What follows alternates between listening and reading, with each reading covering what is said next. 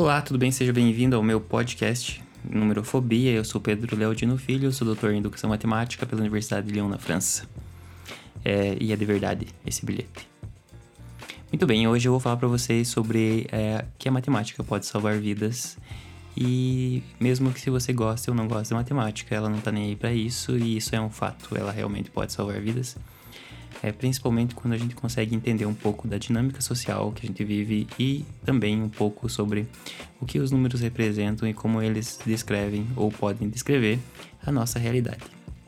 Provavelmente, se você viu alguma discussão na internet sobre os modelos e tudo mais, existem muitos modelos que estão errados sobre a dispersão do coronavírus, sobre a quantidade de mortos, essas coisas assim, mas nós precisamos entender e humanizar, digamos, os modelos, porque cada ponto de, no gráfico de um modelo representa uma vida e hoje nós chegamos no Brasil a 60 mil mortes.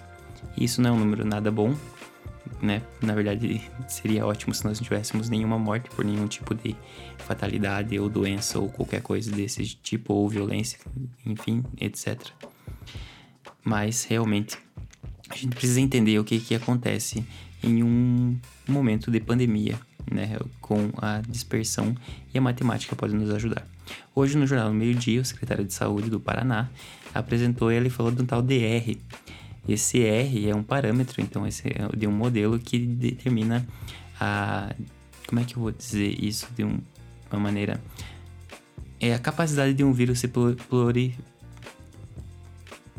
Meu Deus, eu esqueci a palavra, eu não sei falar. Proliferar. Capacidade de proliferação de uma doença, por exemplo. Então, é, eu, você está rindo aí, se você está rindo, se você está rindo sobre a minha palavra prolifer, proliferação, quero que você fale bem rápido, proliferar, bem rápido, proliferação. É um trava-língua para você. Muito bem. Então, esse R, na verdade, ele é então um parâmetro que determina a capacidade de, um, de uma doença se espalhar é, dentro de uma sociedade, de uma comunidade ou dentro de indivíduos suscetíveis.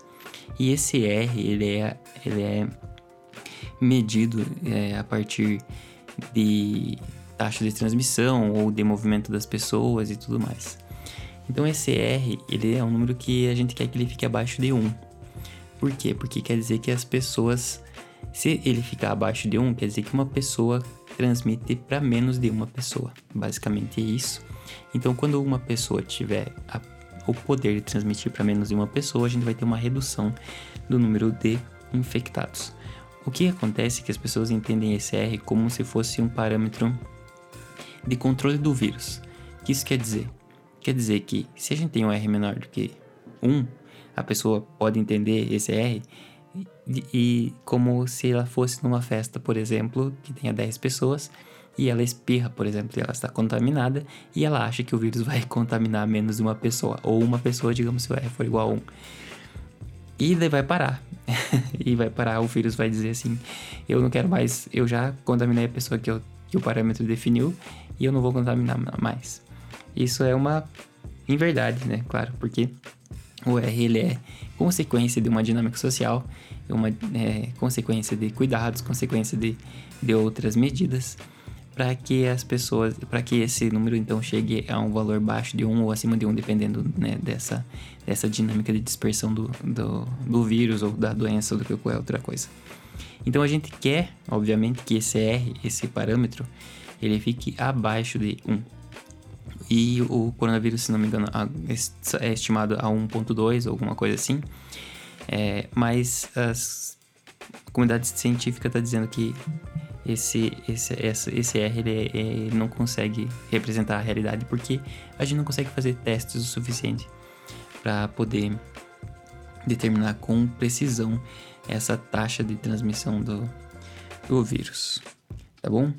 Então, basicamente é isso. O que acontece então? Se você tem a possibilidade de você ficar em casa, não ter contato com outras pessoas, mas se você quer sair, tome as medidas necessárias, tá? Porque o vírus apesar das pessoas, ou de você ter ouvido que você vai contaminar uma ou duas pessoas, você não vai contaminar só isso se você for infectado.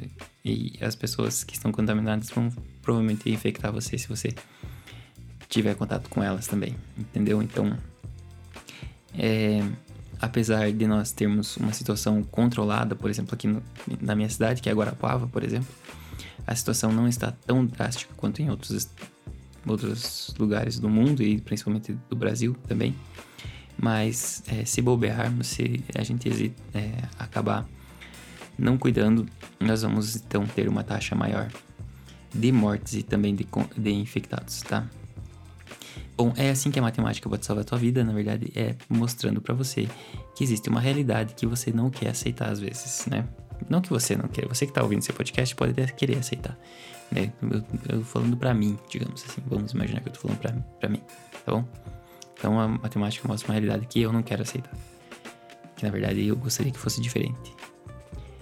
Mas, né, vamos aí tomar os cuidados necessários para que a gente não acabe matando as pessoas que a gente gosta, porque com uma taxa de mortalidade desse tamanho, é muito provável que pessoas próximas de nós morram, né? Morram e você né, acabe ficando triste aí por causa disso e nem sabe por quê. É isso aí. Tudo de bom. Até mais. Tchau.